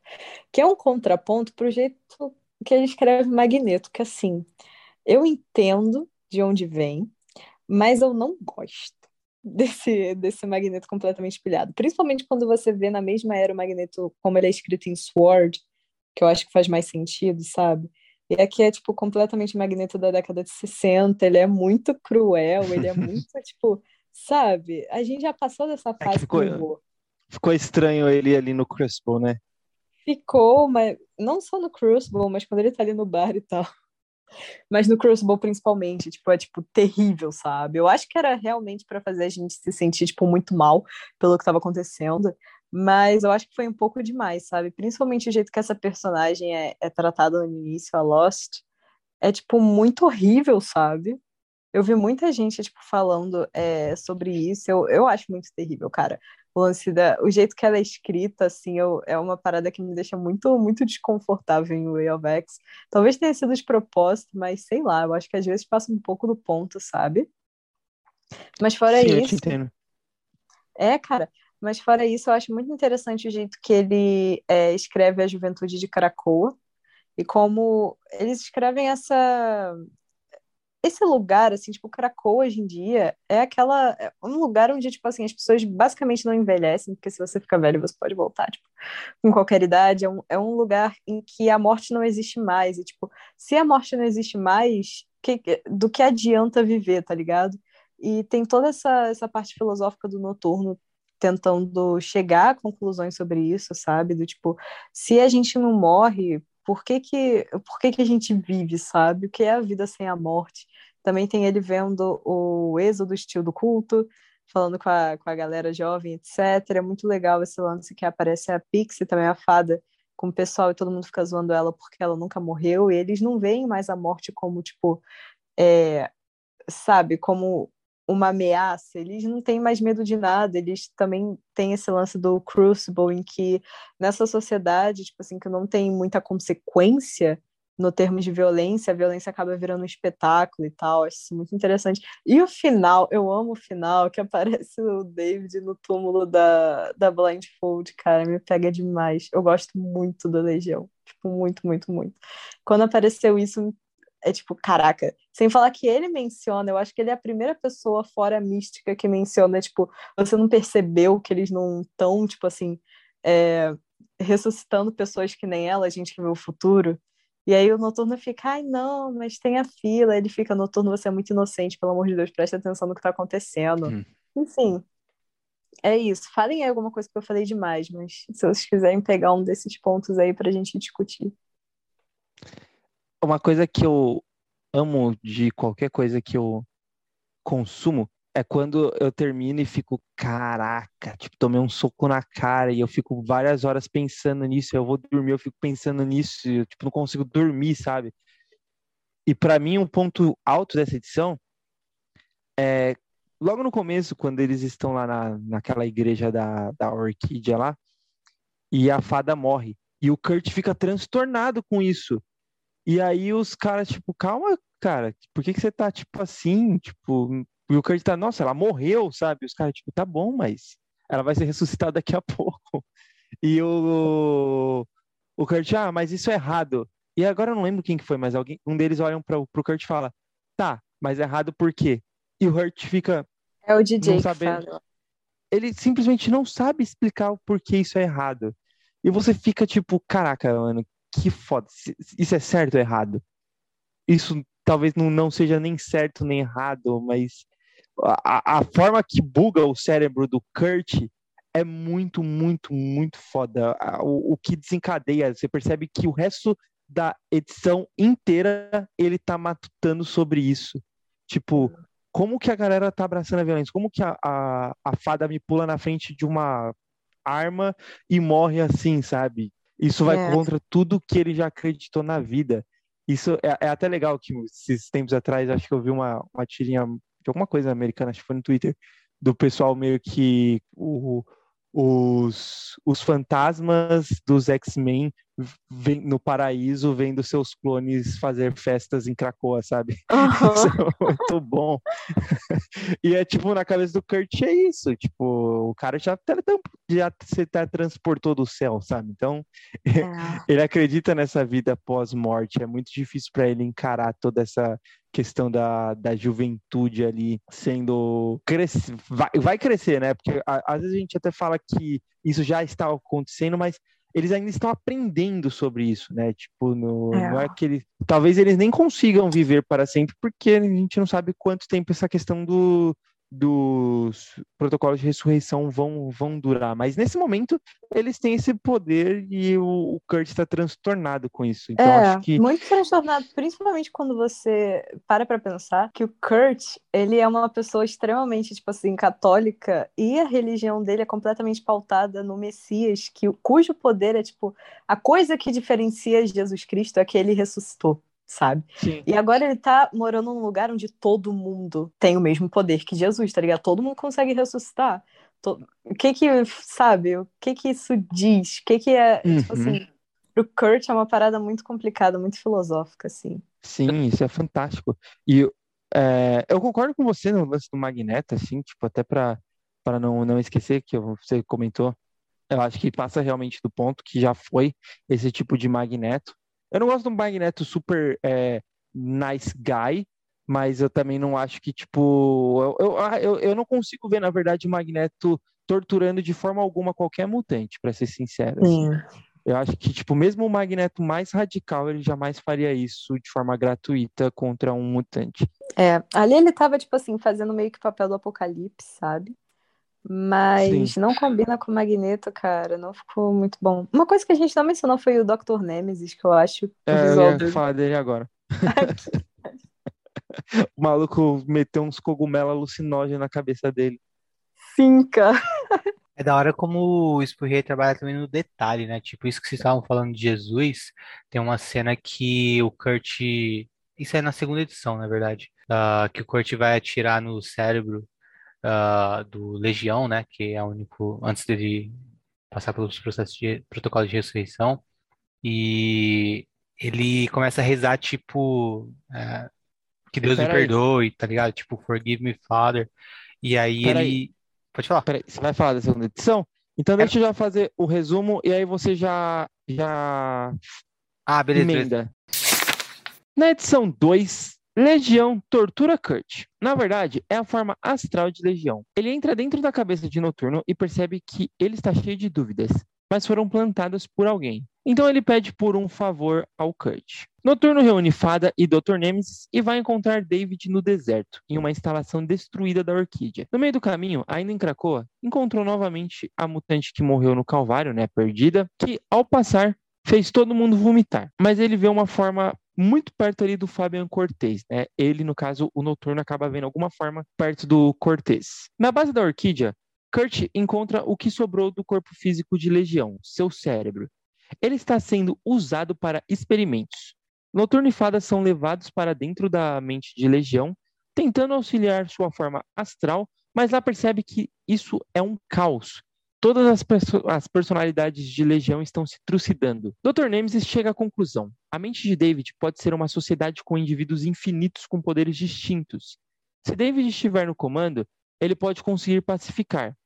Mas se ele não estiver no comando, pode acontecer a loucura do infinito, algo que aflige sociedades sem limites, quando tudo é possível e nada importa. Falta de sentido gera alienação, desejo leva ao sadismo e à autodestruição. Então ele chegou à conclusão que a Orquídea estava usando o cérebro do David para modelar a sociedade cracoana. De alguma forma, eles estão até impulsionando esse sentimento que existe dentro do, das personalidades do, do David. O cérebro de Legião era necessário morrer. Então Kurt decide fazer, mesmo sendo contra suas crenças. Ele ia pedir perdão a Deus, mas muda de ideia no caminho e apenas mata David. Ao ser ressuscitado pelo cinco, Krakow estremeceu. Todos puderam sentir. Xavier até se recusa a colocar as memórias de seu filho nele mesmo, pois considera ele perigoso. Mas como Legião é um mutante de nível ômega, ele acaba recuperando as memórias sozinho. Ele então recusa a ajuda de Xavier e o convite de Magneto para se juntar a outros ômegas para fazer alguma missão. E ele fala que só confia unicamente em Noturno. Então ele revela para Noturno que o tal retalho é o massacre. Agora sim, Henrique, você já ia falar sobre a segunda edição, se você quiser. Então, eu ia puxar o que vocês estavam falando sobre uh, Jesus e tal, e sobre a, o grande feito dele ter sido ressuscitar e tal, tipo, sobrenatural, digamos assim, né? Maior que o noturno tá vendo, tá vivendo numa sociedade onde todo mundo ressuscita e tudo mais, aí ele com dúvida. Eu acho legal como o Spurrier trabalha o detalhe também para amplificar esse sentimento para além do, dos diálogos, sabe? Tem bastante diálogo, eu não acho que seja sejam diálogos expositivos e uh, tediosos, não, tipo, são, são, excelentes diálogos. Cada conversa, às vezes, eu lia e eu ficava com vontade de reler, de tão interessante que foi, sabe? Pescar certos trechos e refletir mais sobre.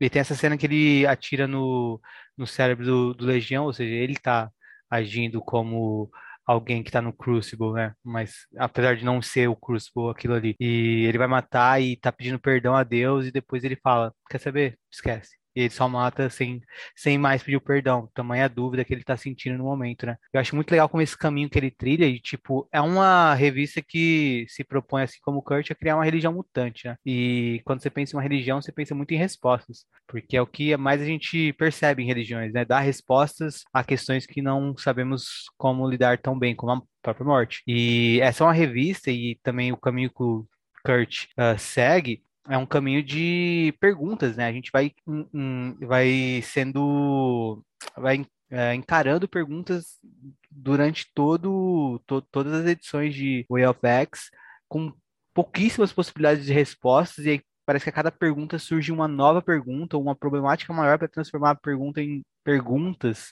no plural, tá ligado? Então é, é muito louco esse, esse ritmo da coisa. E eu acho muito foda o, o, o Legião também. Eu, eu, eu esperava uma revista focada só no Kurt, e o elenco de apoio é muito bom, né?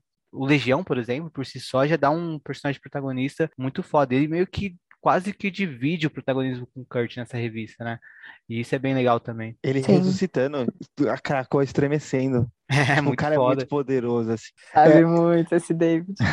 Mas o que tu tava falando antes, Henrique, tem até uma cena muito foda do sobre o Kurt procurar perguntas sempre, que é quando o Xavier tá ali, né? Quando o Legião é ressuscitado. E o Magneto tá falando para começa a falar com o Legião e tá, ah, porque tem tal projeto e tal com os ômegas, etc. Ele fala: "Não, não confio em você". Aí o Xavier vai falar com ele, ele fala: Eu também não confio em você, eu não confio em vocês dois, Xavier e Magneto, porque vocês é, têm muitos segredos e vocês, tipo assim, sempre acham que vocês têm a resposta para tudo. E aí ele fala que ele entrou na cabeça do Kurt e ele viu que tem muitas perguntas, mas o Kurt ele não é, finge saber as respostas delas, entendeu? É por isso que ele confia nele. Eu achei isso muito interessante. Eu gosto Sim. muito do personagem do Legion. E falando para os ouvintes, assim, se vocês não leram é, o trabalho anterior do Sais Poirier no, em X-Men, eu recomendo muito que vocês leiam é, X-Men Legacy Volume 2, que são, tipo, só 24 edições. E é a história focada no Legião e na Blindfold como é, co-protagonista dele, assim. E é muito boa e ela vai servir muito para os próximos títulos que vão ter e tal, sem, tipo, muitos spoilers. Mas explora muito o Legião como personagem, deixa ele muito tridimensional, um personagem muito bom. Então eu recomendo, porque, né? Tá tudo aí. E é isso. Aí tem esse lance que você falou do, do, do Noturno, eu acho que é por isso também que ele é um personagem muito cativante, né? Ele, ele é ele não finge, né, tipo, saber as respostas ou assim, até nas convicções que ele teve anteriormente, mas porque que assim, essa é uma revista de e essa é uma era de desconstrução de convicções para um personagem como o Kurt, que é uh, que tem sua fé e tudo mais, né? Mas até quando ele tinha suas convicções religiosas, ele nunca foi um cara arrogante no sentido de impor elas, sabe? Era muito mais uma coisa que guiava ele no modo dele viver, mas não necessariamente que ele impunha aos outros. Então foi sempre um personagem muito cativante, diferente, contrastando do, do Noturno super crente é, chato do, do, da série animada que aparecia vez ou outra. É. Que catequizou o Wolverine. Que catequizou o Wolverine.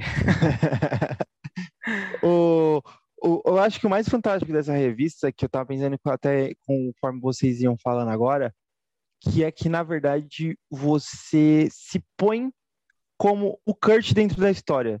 O Kurt, ele é o nosso condutor principal, porque tudo isso que o Kurt está pensando nessas edições, a gente pensou em várias outras, desde o Crucible, desde lá do Dinastia X e Potências do X, da época da, que a gente descobriu é. que os mutantes agora têm esse poder de ressurreição. Exato. A gente estava com todas essas dúvidas. E é muito legal o Kurt andar por Cracoa e mostrar essas dúvidas em forma ali do. Co colocar isso no, no papel, né? Sim, e, mas Fazendo acho que o... mais do que ele se, se coloca no. Peraí, você falou que a gente se põe no papel dele. É mais do que a gente se põe isso. no papel dele, ele uh, ele tá como nossa consciência dentro da era de Krakoa, tá ligado? Isso é muito foda. Isso, foi isso que eu quis dizer, na verdade. você falou melhor. Mas foi isso que eu quis dizer. Isso é verdade. Tava com... A gente estava com muitas perguntas antes dessa revista, sabe?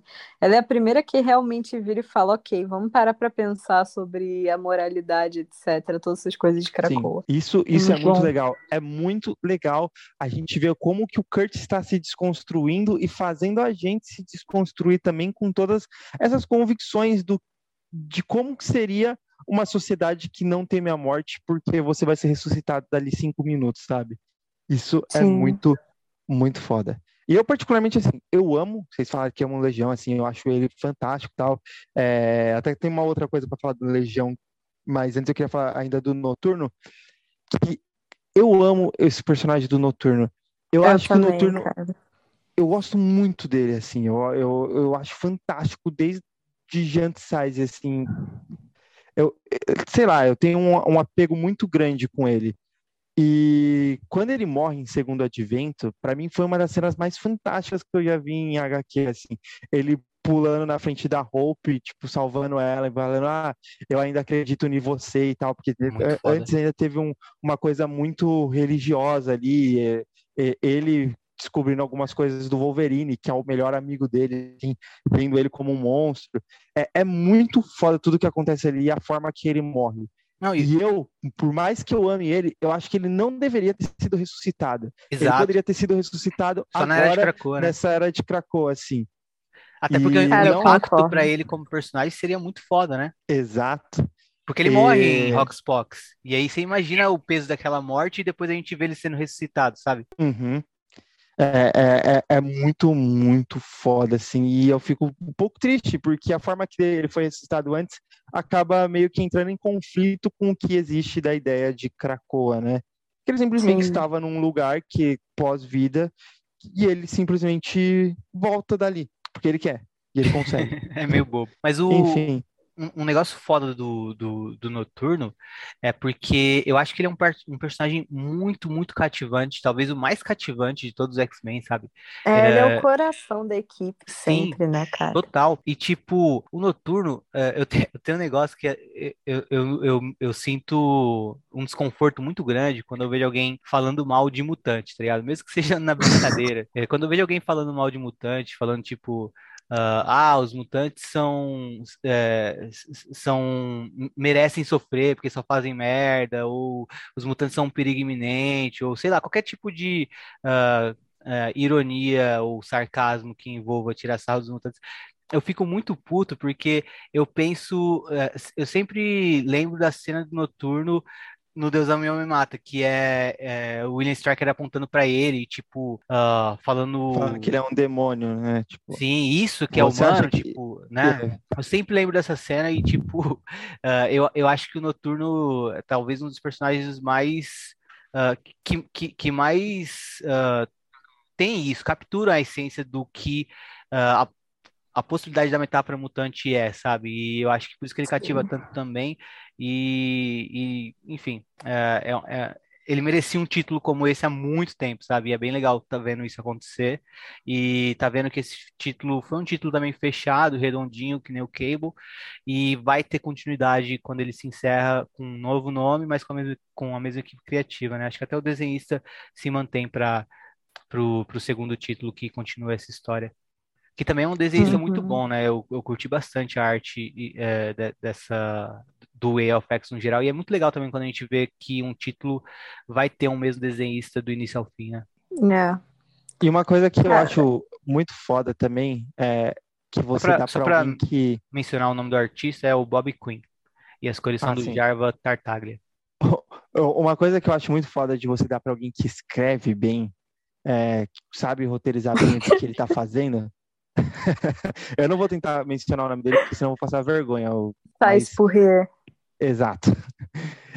Que às vezes ele pega uma coisa muito é, simples, que são os poderes do Legião e tal, a gente sabe, ah, beleza, é um monte de personalidade, cada um gera um poder e tal, mas ele pega e transforma isso para algo a mais e tal. Eu achei fantástico a, o, o, os racistas lá da Orquídea usar o Legião para estudar a sociedade cracoana, como que seria viver na sociedade cracoana através da mente do Legião, porque lá tem um monte de pessoas de personalidades super poderosas, com um monte de poder ali, e eles conseguiriam estar tá utilizando aquilo para, de repente, é, fazer um estudo de sociedade dos mutantes, sabe? Cara, Muito deixa eu te falar. Foda. Se você achou isso criativo aqui, quando você lê X-Men Legacy Volume 2, o jeito que ele usa os poderes do Legião, cara, é muito foda. É muito, muito, muito foda.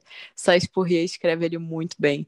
E antes, um pouco, quando vocês estavam falando do Noturno, cara, eu concordo com tudo. O Noturno é um dos meus personagens preferidos da Marvel. Eu amo ele demais. Eu tava em total desespero nesse Way of X número 1, porque o Noturno é um personagem que eu tenho muita empatia, assim, sabe? Porque ele é muito bom e ele nunca fez nada de mal para ninguém, sabe? E as coisas ruins só ficam acontecendo com ele, é horrível. É, e eu tava foda. tipo, cara, eu não acredito. O Kurt tava tão perdido. Eu ficava, Kurt, pelo amor de Deus, cara, não fica triste. cara, ficou muito sentida com o Noturno, falando sério. E nessa revista, então, que ele tá todo, tipo, confuso e tal. Meu Deus, cara, eu, eu amo muito o Kurt. Ele é, é. demais. Eu espero que quando eu morrer e for pro céu, que o Kurt seja Deus para me receber. O cara já, já meteu que vai pro céu. Bom, é com essa que a gente avança. Então, alguém quer comentar mais alguma coisa dessas fantásticas edições de Way of X? Cara, acho que não. Leiam Legacy, volume 2, se você gosta de Way of X. Você provavelmente vai gostar. Bom, então vamos para Filhos do Átomo 1 a 5. O Henrique pediu para dar um recado aos ouvintes que, quando ele foi fazer o resumo, ele acabou utilizando grande parte do texto do Wikipedia.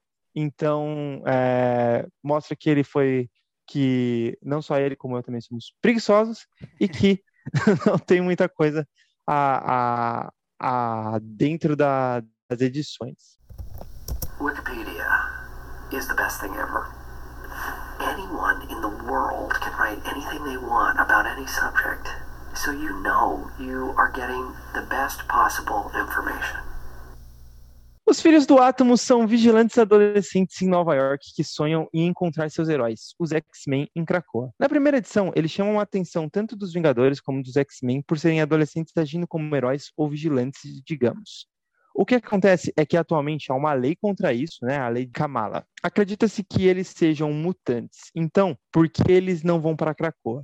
Eles decidem ir, mas são interrompidos pelos U-Men e precisam de ajuda dos X-Men para enfrentá-los. Em cada uma das edições, nós conhecemos cada um desses cinco adolescentes de mais perto. Eles são Beatriz Bartolomeu, a Lady Ciclope, Gabriel Braithwaite, o Querubim, Carmen Maria Cruz, a Gimmick, Benjamin Thomas, Garoto Marvel e Jason Thomas, o Diurno. Muito bom esse nome. Enfim, eles são admiradores dos mutantes e super fãs dos X-Men, mas descobrimos em uma das primeiras edições o que já ficava indicado desde o início. Eles não são mutantes, são apenas adolescentes humanos que usam tecnologia alienígena para emular poderes. Os X-Men acabam descobrindo isso também, mas os tratam com respeito e admiração. Eles, inclusive, combatem um grupo antimutante em uma de suas aventuras na minissérie. Mas a surpresa é que, na verdade, uma delas, um, um deles, né, a Carmen, acaba desenvolvendo poderes mutantes. Ao final da edição 5, ela recebe um convite das mãos da própria Tempestade para ir até Krakoa no baile do Clube do Inferno. E é quando os amigos descobrem que ela é mutante também. E aí fica uma tensão no ar no final da edição que a gente vai falar mais sobre disso no episódio do Galo. Filhos do Átomo, vocês gostaram? Eu vi muita gente falando mal. Muita gente falou mal. Levou um hate gigantesco. E eu, eu entendo em parte, vou fazer primeiro o advogado do diabo, mas eu gostei bastante. Uh, eu só não gostei da, particularmente da última edição, né? A sexta, que a gente não vai comentar hoje, mas a cinco uh, eu gostei bastante. E, mas eu entendo o, o incômodo, porque uh, é um título que não se encaixa muito na área de Krakoa, né? É, inclusive, se não fosse essa edição, eu acho que poderia ser publicada como uma minissérie à parte, não nos encadernados de X-Men da Panini, porque é, fica muito à parte mesmo. Uh, ah, ninguém em... compraria. Também tem isso. Mas o. Uh, enfim, uh, eu, eu entendo o incômodo, porque, tipo, são personagens que remetem a X-Men, parecem meio cosplayers ou inspirados, e uh, já tem, acho que já tem uma pré-indisposição normal, uh, assim, comum de leitores com equipes de novos personagens, personagens. adolescentes, assim, principalmente quando é adolescente, sabe?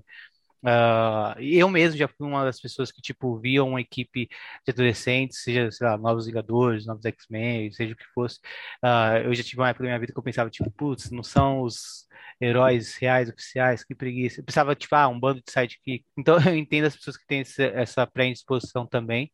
Hoje em dia eu não tenho mais, mas eu já tive, então eu entendo. E a história, tipo, uh, entrega muito de uma coisa que é bem específica. Eu acho que talvez para alguns leitores isso não diga nada, mas acho que é, eu achei bem interessante por esse, por esse quesito, que é uh, entrega bastante do, de, do que é, e eu acho que a Vitayala uh, sabe muito como fazer isso, do que é uma geração atual, tá ligado? De jovens da, da atualidade e tudo mais. Uh, eu acho que transcreve bem uma geração atual e como elas se relacionam entre si uh, e também como elas se encaixam no, no mundo delas e coloca Krakow em perspectiva. Só, só que ao mesmo tempo tem o, o o fato deles estarem fingindo ser mutantes, né? E isso também é uma coisa que, tipo, é meio. Apropriação cultural. É, então, é meio chato de uh, acompanhar uma revista com esse tipo de, de coisa, sabe? Então, eu acho que ela é uma revista muito bem escrita, mas com uma proposta um pouco bagunçada.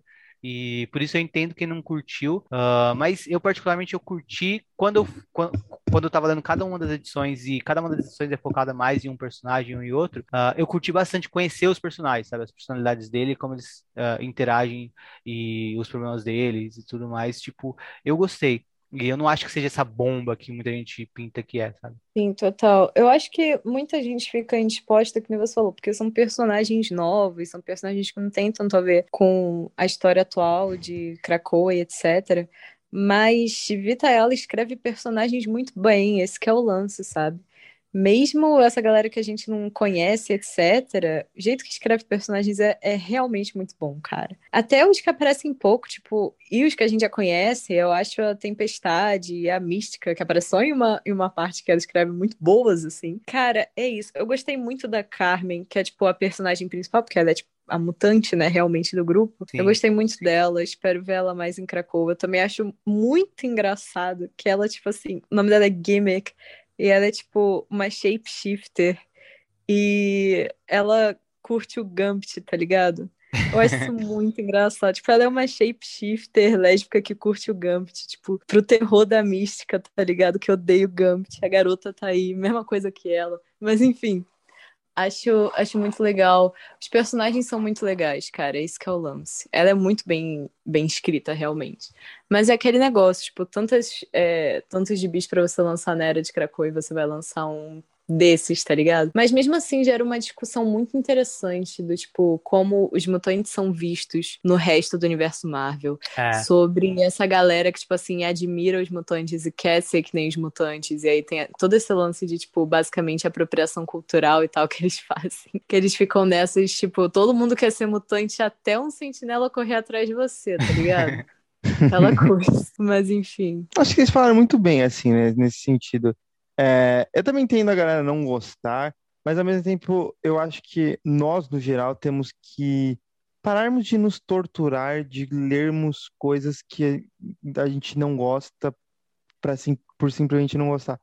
Eu consigo fazer isso tranquilamente, de não gostar de alguma coisa e ler, porque isso não me faz mal, mas eu sinto que para muitas pessoas isso faz mal, e aí as pessoas, para fazerem parte de um do clubinho, elas acabam meio que se torturando e consumindo algo que nem gostam, sabe? Pra que ler até é... o fim se você não gostou desde a primeira, né? Exato, assim, tipo, não, não tem motivo. Só que no geral, de qualquer forma, eu não acho tão ruim a história. Eu acho que esse lance da interação dos personagens entre si foi muito bem desenvolvida, até porque serem personagens novos, você consegue. Acho que a escolha de cada edição ser focada em um personagem é muito acertada, até para você entender bem como que funciona a, a personalidade deles e o, o, porquê que eles são assim, porque tem todo um background, quem que são os familiares, como que os familiares se comportam, como que eles foram criados para terem aquele tipo de personalidade, né? Então acho que todo esse background é muito bem construído e desenvolvido, até porque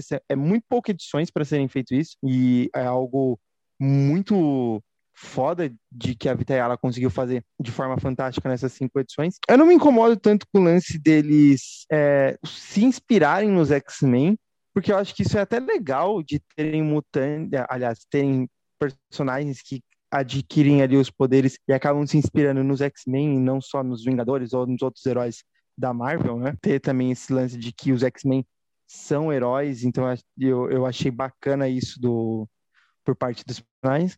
Achei legal a interação do, dos Vingadores, chegando lá também com os X-Men, é, falando, ó, oh, vocês têm que dar um jeito aí no, no seu, no, nos mutantes que estão salvando a galera. A gente, senão a gente vai ter que se envolver, a gente não quer. E tipo, os X-Men falando, ah, que isso? Cala suas bocas, sai daqui, tá ligado? tipo, basicamente isso que. Fala que direito comigo. Os caras, ah lá, a tempestade tá chegando. Tempestade é uma pessoa que, tipo, é muito mais de boa com a gente. A é porque cala sua boca, sai daqui, mano. a mística, né? E a mística fica, não deu explicação nenhuma pra você, não. fala direito. Então, sei lá, no é. geral, eu gostei bastante da, das edições, tipo, eu, eu, gostei da quebra de ter uma coisa diferente, que é bem diferente mesmo do que tava rolando em Krakoa, uma coisa que vai para Nova York, é totalmente personagens novos, história, uma história totalmente nova. Claro que se isso fosse se prolongar durante muito tempo, eu não continuaria lendo mas tendo só cinco edições ali, seis, né, no caso, achei bem interessante e leria mais coisas parecidas nesse sentido. Sim, cara, sim. Eu acho que muito do, do... tem muito ódio gratuito, falando sério, com com Children of the Atom por muitos motivos diferentes, tá ligado? Porque é um cast muito diverso, porque a galera, tipo, só chata pra caralho com esse negócio de heróis novos e tal. E tem muita gente que eu acho que só leu, tipo, a primeira edição, nem leu e só viu, tipo, sobre o que que é e fica falando mal, tá ligado? Criticando. Falando uhum. sério, eu acho muito difícil as pessoas, tipo assim, lerem todas as edições e ficarem, não, é uma merda inacreditável, sabe? Mesmo que você não é. goste, não sei se é o seu tipo de história, tem que admitir que, tipo assim, ela é fatualmente bem escrita, sabe? Em termos não, e de outra, personagem.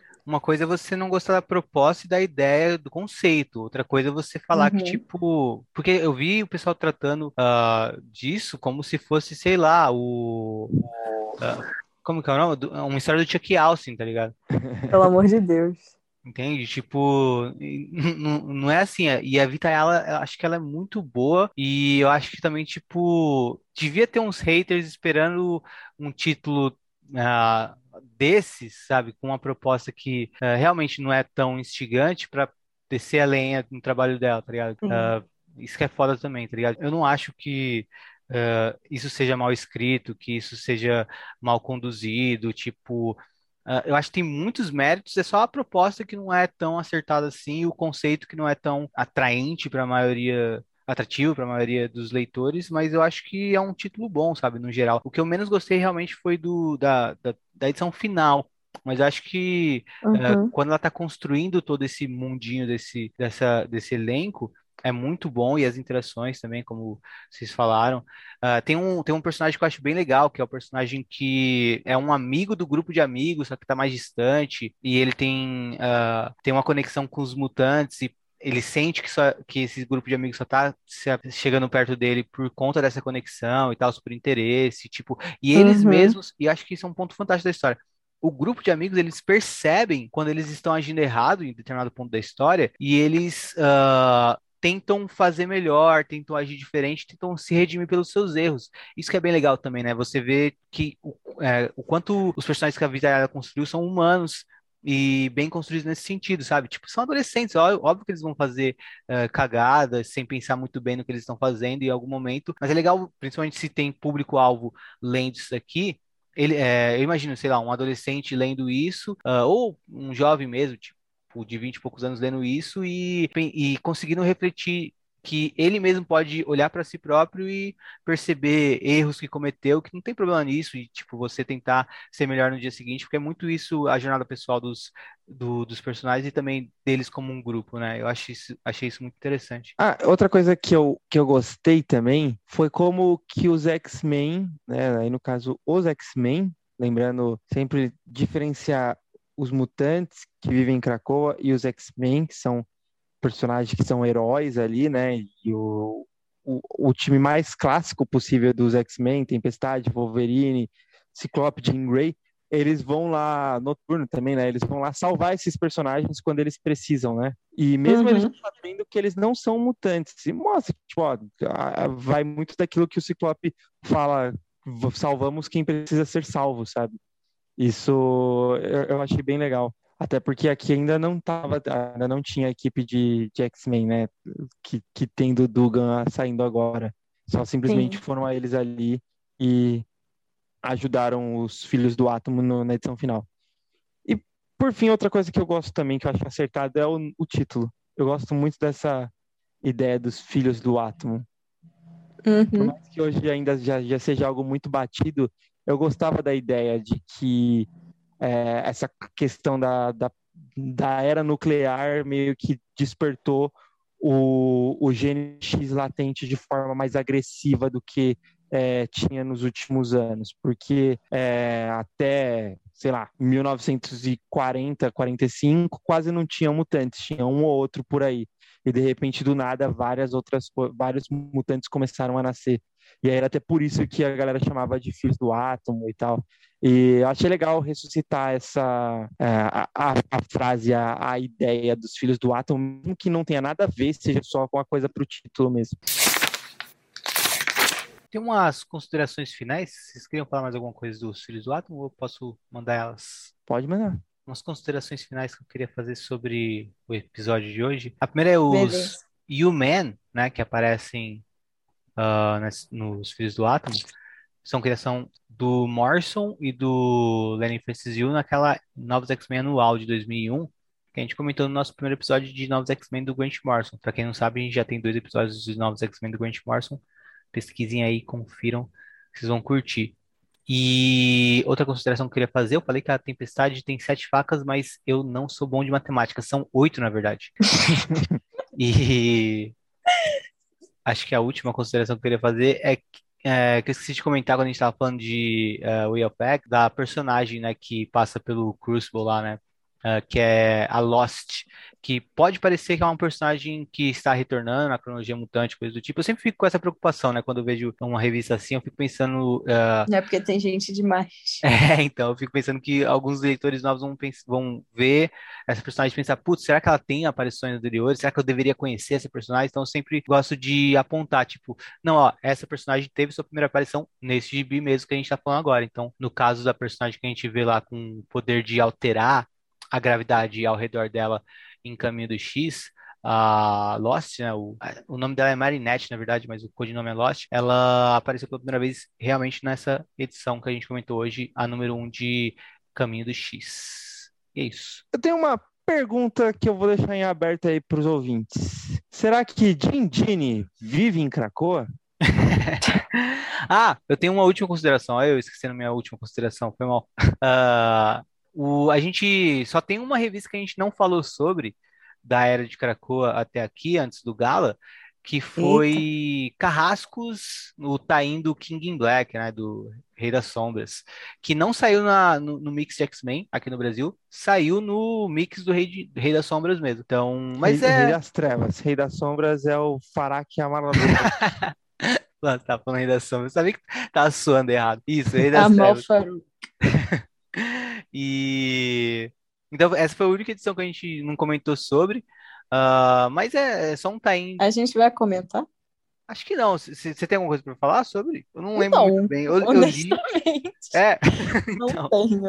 Caso vocês sintam falta do nosso comentário sobre isso, comentem com a gente. Mas vai ser, a, acho que essa é a única edição da Era de Krakoa que a gente pulou mesmo. Essa aqui não saiu no Mix X-Men da Panini, saiu no do Rei das Trevas, não das Sombras.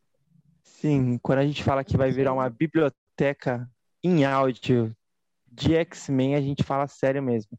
pretende passar aí por tudo, mesmo que a gente, o máximo que a gente conseguir. Isso aí. A gente vai cobrir Tia Colston, como é que é? Vai, um dia sim. A gente vai dar a volta, entendeu? Na A gente verdade, a gente tá já passou. voltas. Não, então, mas A a gente tá dando passou. voltas. Porque assim, a gente. A gente vai terminar novos X-Men e seguir dali. Depois de Novos X-Men Até- tem ah, Surpreendentes X-Men, mas eventualmente a gente vai terminar a Era Claremont e começar a fazer episódios dos anos 90. E eventualmente a gente vai terminar os episódios dos anos 90 e fazer o restolho dos anos 2000, que a gente não fez quando a gente começou a falar da saga dos anos 2000. É, eu acho que na verdade. É, não sei. Clássicos do Tia Colston que precisam ser revividos. Exato. Bom, Ai, é com essa que a gente encerra aqui o episódio. Esperamos que vocês tenham gostado. Sabemos que ficou um episódio um pouco longo, então se você chegou até aqui, muito obrigado. Mas para quem também Um parou até a metade, tudo bem. Voltem aí. Eu, eu tenho certeza que vai acabar voltando num outro dia aqui. Eu tenho uma Ô, consideração final que não tem nada a ver com X-Men.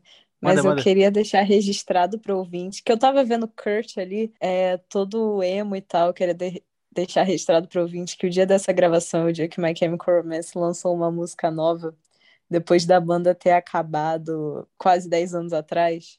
Queria colocar aqui para o ouvinte. Um beijo, ouvinte, fã de My Chemical Romance. Então a gente já sabe qual que é a nossa, nossa música de final de episódio. O Henrique vai colocar a nova música do My Chemical Romance. Coloca a, a música nova do My Chemical, Henrique. Eu vou colocar. Eu, Combina com o Way of X. E Pior lem- que combina com o lem- lembrando que Grant Morrison já participou de um clipe do My Chemical Romance. Aí. Um participou de vários, ele é amigo do Gerard Way, Sério? Foi do uma- vocalista do My Chemical um? Romance. Sim, ele é o, tipo assim, o último álbum do My Chemical Romance, ele é um álbum Danger Days, caraca, entrando numa tangente aqui, ouvinte. É um álbum que é, tipo, conceitual e ele vem acompanhado, porque o Gerard Way, o vocalista do My Chemical Romance, ele também escreveu Umbrella Academy e escreveu Doom Patrol. Pode crer, pode crer. E Aí. ele escreveu o gibi do, do álbum, que se passa, tipo, num futuro pós-apocalíptico e etc. E ele colocou o Grant Morrison para interpretar o vilão. Pode então crer, ele aparece em todos os clipes desse álbum como vilão. Além de X-Men, a gente também entende sobre cultura. Acho que agora a gente pode fazer um RT aí para chegar no vocalista do My Chemical Romance e o podcast. Pra ele fazer o quê? Dar um strike na gente e derrubar o, o podcast. Porque a gente Um colocou a beijo, música dele no Gerard final. E é isso, ficamos por aqui. Esperamos encontrar vocês novamente muito em breve, num futuro distante ou próximo. Tchau! Tchau. Tchau.